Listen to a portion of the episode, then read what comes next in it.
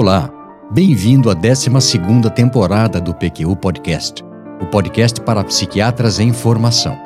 Aqui é evidência com opinião. Eu sou Luiz Alberto Etten e é uma satisfação tê-lo como ouvinte. Já foi questionado pelo paciente se ele poderia beber com o remédio que estava prescrevendo para ele? Tenho certeza que sim, muitas vezes, não é? Eu também. É a regra quando pergunto se ficou alguma dúvida antes de encerrar a consulta.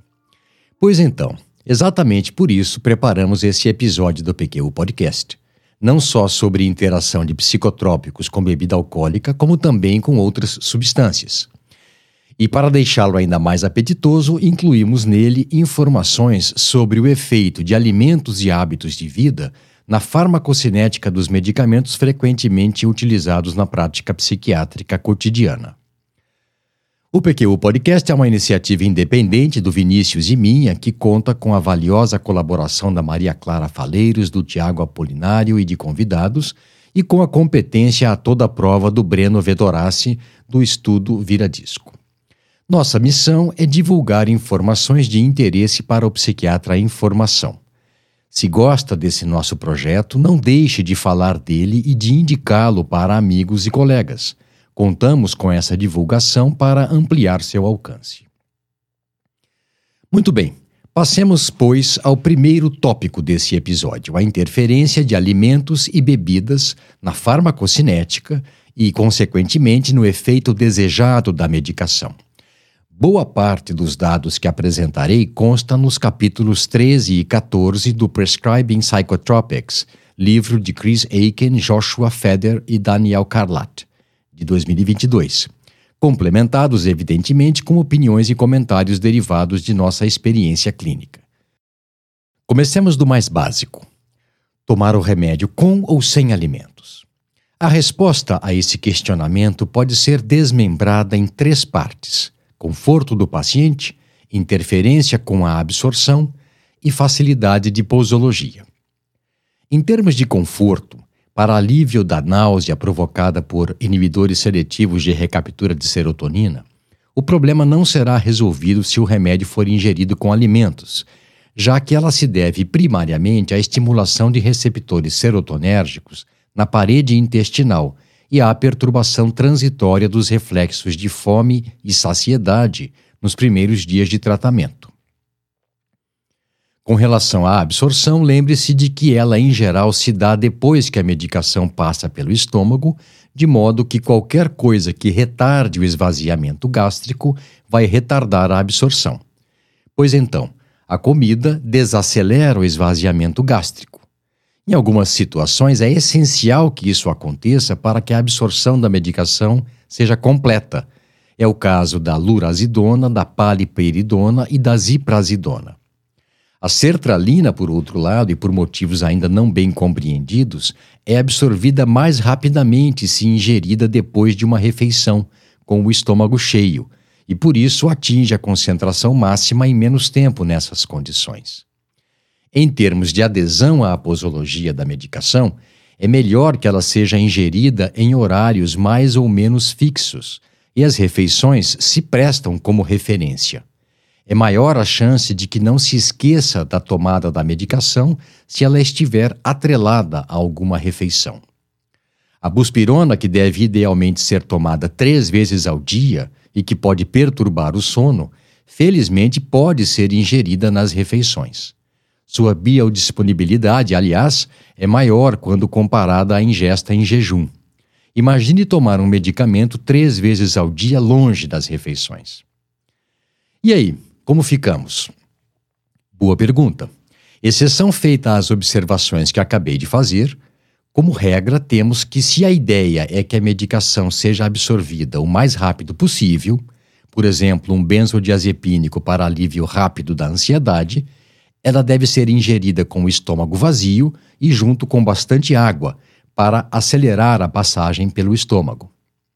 A quetiapina de liberação retardada, outro exemplo, também deve ser ingerida de estômago vazio ou uma hora após a refeição farta, pois em meio a alimento mais gorduroso, a cápsula rapidamente libera seu conteúdo, aumentando a ocorrência de efeitos colaterais, principalmente sedação e mal-estar ao ficar muito tempo em pé, tontura, sudorese e hipotensão. Uma sugestão: tendo em mente o que acabei de falar, adquira o hábito de recomendar ingerir de estômago cheio ou tome de estômago vazio quando prescrever medicamentos afetados pela presença ou ausência de alimentos. Dentre os chamados alimentos bioativos, o que pode de fato fazer uma diferença no nível plasmático de alguns medicamentos é o grapefruit, a toranja em português, uma fruta cítrica muito consumida nos Estados Unidos, nem tanto ainda em nosso meio. O fato é que uma toranja, ou dois terços de xícara de suco de toranja, aumenta o nível plasmático de medicamentos biotransformados pela enzima 3A4 do citocromo P450, da parede intestinal. A carbamazepina, a clomipramina, a fluvoxamina, a quetiapina, diazepam e buspirona, dentre outras. Esse efeito é mais pronunciado nas primeiras seis horas após o consumo e diminui 75% depois de 24 horas. Outra interação famosa de medicamento com alimento é de imaus com compostos ricos em tiramina. Falando nisso, não poderia deixar de me referir ao recém-lançado livro do colega e grande amigo Fábio Rocha e colaboradores, intitulado Depressões Resistentes e o Uso de Imal Orientações para profissionais, pacientes e seus familiares, e que traz uma revisão crítica e atualizada sobre os reais riscos dessa interação com quais medicamentos. Está excelente, além de informativo e oportuno, muito bem escrito. Eu recomendo. A referência completa dessa e de outras fontes utilizadas na elaboração desse episódio do PQ Podcast podem ser encontradas em pqpodcast.com.br. Praticamente todas as medicações psiquiátricas têm na bula um alerta de que não devem ser combinadas com álcool ou com drogas de uso recreativo, mas raramente houve teste desse tipo de interação de modo que, com algumas exceções, os riscos envolvidos são teóricos. Por que essa escassez de informações acerca desse tópico tão importante para a prática clínica? São pelo menos quatro as explicações. Primeira, tais interações são raras e pouco relevantes na prática, principalmente após o advento dos psicotrópicos mais novos, pós-fluoxetina, que são sabidamente mais seguros do que os de primeira geração. Segunda, falta de reconhecimento de ocorrências relacionadas a essa interação, uma vez que, para que elas sejam bem caracterizadas, somente se houver uma anamnese detalhada e bem feita, com questionamentos específicos para identificar problemas desse tipo. Terceira, as ocorrências, sejam quais forem, podem ser atribuídas somente a um dos agentes, à droga ou à medicação, e não à interação entre eles. E por fim, a quarta, que os efeitos seriam muito discretos para justificar a notificação ou relato de caso. Infelizmente, na prática, os alertas que constam em bula contra o uso concomitante de drogas e psicotrópicos, no mais das vezes, fazem com que as pessoas interrompam o tratamento ao, ao invés de abrir mão da droga de abuso. Ou pior, suspendam temporariamente o uso quando pretendem beber ou consumir alguma droga. Isso é ruim, porque quando corretamente prescritos, antipsicóticos e estabilizadores do humor protegeriam o paciente de alguns efeitos perturbadores e desorganizadores de drogas, dentre eles recaída do quadro primário, excitação psíquica, psicoses e convulsões. Lógico que não devemos banalizar os riscos de interações graves, mas radicalizar, condicionar o tratamento à total abstinência não costuma dar certo. Nesses casos, orientar-se ao paciente de que o abuso da substância possui efeitos por si só, mas que sem a medicação recomendada para controle do seu problema psiquiátrico, ele seria ainda mais problemático. Lógico que há exceções à regra e falaremos delas dentro em pouco. Daniel Carlat e colaboradores são categóricos. A nicotina não tem interações farmacocinéticas clinicamente significativas com medicamentos psiquiátricos, mas fumar tem. quer seja tabaco, maconha ou cravo, os hidrocarbonetos policíclicos aromáticos da fumaça são indutores da enzima CYP1A2. Em geral, a indução enzimática se instala aos poucos, mas a que decorre do hábito de fumar se distingue por ser mais rápida. Em apenas três dias, ela já se torna significativa. Lógico que esse efeito varia de acordo com a intensidade do hábito. É menos pronunciado em fumantes ocasionais de maconha, mas bastante significativo em quem fuma um mastro de cigarros por dia. O nível plasmático de alguns antidepressivos, duloxetina, fluvoxamina e mirtazapina, por exemplo, e de alguns antipsicóticos, aloperidol, clozapina e olanzapina, é menor em fumantes, mas a interação mais significativa é com clozapina e olanzapina, cujos níveis plasmáticos podem ser reduzidos em 50% nos casos de fumantes pesados. E quando eles interrompem o consumo abruptamente, o aumento do nível plasmático pode ser um problema, principalmente quanto à incidência de efeitos colaterais. Um paciente sob meus cuidados que foi internado por conta de descompensação psicótica em clínica onde fumar era proibido, experimentou muita tontura, sonolência e hipersalivação intensa com a dose de clozapina que ele já vinha tomando. E o hábito de beber, como interferirá no resultado de sua prescrição? Para ter uma ideia disso, seria bom rever alguns conceitos e ter em mente algumas informações críticas. Todas as propagandas de bebidas alcoólicas terminam com a recomendação: beba com moderação, apelando para o bom senso das pessoas. Já se perguntou o que é beber com moderação? Pois bem, não há consenso sobre o que seria a quantidade de álcool que pudesse ser consumida sem risco para a saúde física e mental. Por outro lado, é fato que quanto menor a dose ingerida, menor a probabilidade de desenvolvimento de doenças relacionadas ao hábito de beber: hepatite, cirrose, pancreatite, alguns tipos de câncer, dependência e depressão. Na definição da Organização Mundial da Saúde, uma dose de álcool, 10 gramas ou 12,7 mililitros de etanol puro, equivale a 290 ml de cerveja com 5% de álcool, a 100 ml de vinho com 13% de álcool e a 30 ml de destilado com 40% de álcool. Mesmo sabendo que não há dose segura para consumo de álcool, a OMS recomenda como aceitável até duas doses por dia, no máximo cinco dias por semana. No Brasil, a dose de álcool é definida em 14 gramas de etanol puro, maior do que a estipulada pela OMS. Quando perguntado sobre o hábito de beber, é muito comum que a pessoa diga que o faz socialmente. Resposta elegante, mas pouco informativa, já que é variável de pessoa para pessoa e do meio em que ela vive. É preciso caracterizar melhor o padrão de consumo. Tem gente que bebe só nos fins de semana, mas exagera. Quem faz assim estressa o organismo duplamente, pelo efeito do álcool em si e pelo excesso. Justamente por essa razão é que as diretrizes da OMS falam em limite diário e não semanal. Muito bem, o que mais? Bom, é fato que não importa quanto a pessoa beba, o organismo só é capaz de eliminar o álcool num ritmo constante de 3 ml por hora. É só fazer uma conta simples para então concluir que a dose de álcool da OMS, 13 ml, será completamente eliminada em 4 horas e pouco. Há uma explicação para essa taxa de eliminação. Um dos passos do metabolismo do etanol envolve sua transformação em acetaldeído, um composto tóxico. Para nos proteger de uma intoxicação por acetaldeído, o fígado espera até que ele seja neutralizado antes de metabolizar mais álcool. Quem já teve uma ressaca entendeu que essa proteção tem um limite.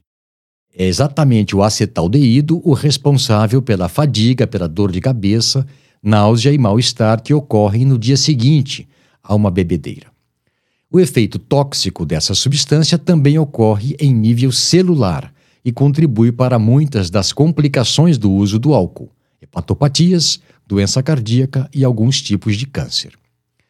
O disulfiram, que no Brasil era comercializado com o nome de antietanol, age bloqueando a acetaldeído desidrogenase, a enzima que metaboliza o acetaldeído, de modo que uma gota de álcool causa uma ressaca aguda imediata em quem toma esse medicamento. Ele foi retirado do mercado brasileiro, não sei bem porquê, mas fungicidas como o cetoconazol e a grisiofulvina e o antibiótico antiparasitário metronidazol têm efeito semelhante ao do disulfiram. Então, como ficamos? E se a pessoa toma um inibidor seletivo de recaptura de serotonina ou um dual, ela pode beber? Com moderação, de acordo com a definição da OMS, sim. A bebida alcoólica não interfere no efeito da medicação, mas, pelo contrário, a medicação aumenta um pouco o efeito do álcool. Em geral, isso não é suficiente para prejudicar o tratamento. Mesmo assim, como já disse, muitas pessoas mal orientadas interrompem o uso da medicação para beber, achando que são totalmente incompatíveis. Com o metilfenidato é diferente. Ingeridos concomitantemente, a bebida alcoólica aumenta significativamente os níveis plasmáticos e, consequentemente, a incidência de efeitos colaterais do metilfenidato. Existem algumas situações em que beber com moderação não é uma opção, menos ainda concomitantemente com algum psicotrópico. Por exemplo, antes de dirigir, de operar máquinas, de realizar atividades em que há risco de acidentes ou de tomar decisões importantes. Grávidas e menores de idade não devem beber pelo efeito potencialmente deletério do álcool no desenvolvimento cerebral. Abordarei agora algumas poucas situações em que o uso recreativo de drogas pode causar sérios problemas se feito na vigência de tratamento psiquiátrico. Benzodiazepínicos e opioides são, ambos, depressores da respiração. Seu uso combinado é a causa de morte acidental de usuários de opioides. O risco é ainda maior se utilizados com bebida alcoólica. O uso concomitante de psicoestimulantes e cocaína aumenta o risco de parada cardíaca associada ao abuso da droga. A inibição enzimática é um dos problemas dos canabinoides. Até o momento se sabe que eles podem aumentar o nível de psicotrópicos utilizados concomitantemente com eles por inibir várias enzimas do sistema P450, resultando em ocorrências de mais efeitos colaterais e até toxicidade com carbamazepina e antidepressivos tricíclicos, e maior risco de rash cutâneo com lamotrigina. Com relação aos antidepressivos de segunda geração, dados preliminares sugerem que eles não interferem significativamente com níveis plasmáticos de fluoxetina, sertralina e mirtazapina, mas aumentam os de citalopram e escitalopram. Por fim, algumas palavras sobre o componente mais importante da prática psiquiátrica depois do conhecimento técnico: o bom senso. O que você diria para a paciente para quem prescreveu um hipnótico ou indutor do sono para aliviar a insônia, que lhe pergunta se ele deve tomar essa medicação depois de uma noite de balada que terminou às seis da manhã? Ele deve ou não tomar esse tipo de medicação ao chegar em casa? Espero que diga que não, já que seu uso só faz sentido antes de dormir à noite. E o antidepressivo que ele toma de manhã? Ele toma antes ou depois de se deitar para dormir, chegando da noitada?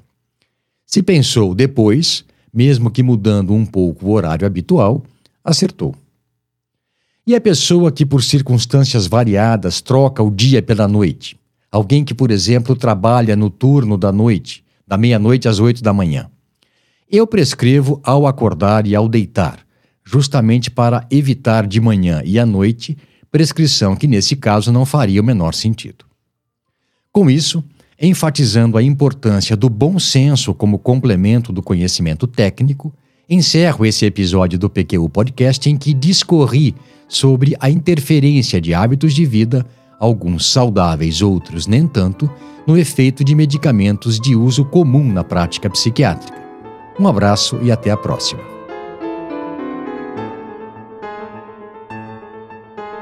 Você ouviu mais um episódio do PQU Podcast. Siga-nos no Instagram e acesse nosso site pqpodcast.com.br, onde encontrará todos os episódios já publicados, com as respectivas referências, organizados por data, autor e sessão. Agradecemos sua atenção.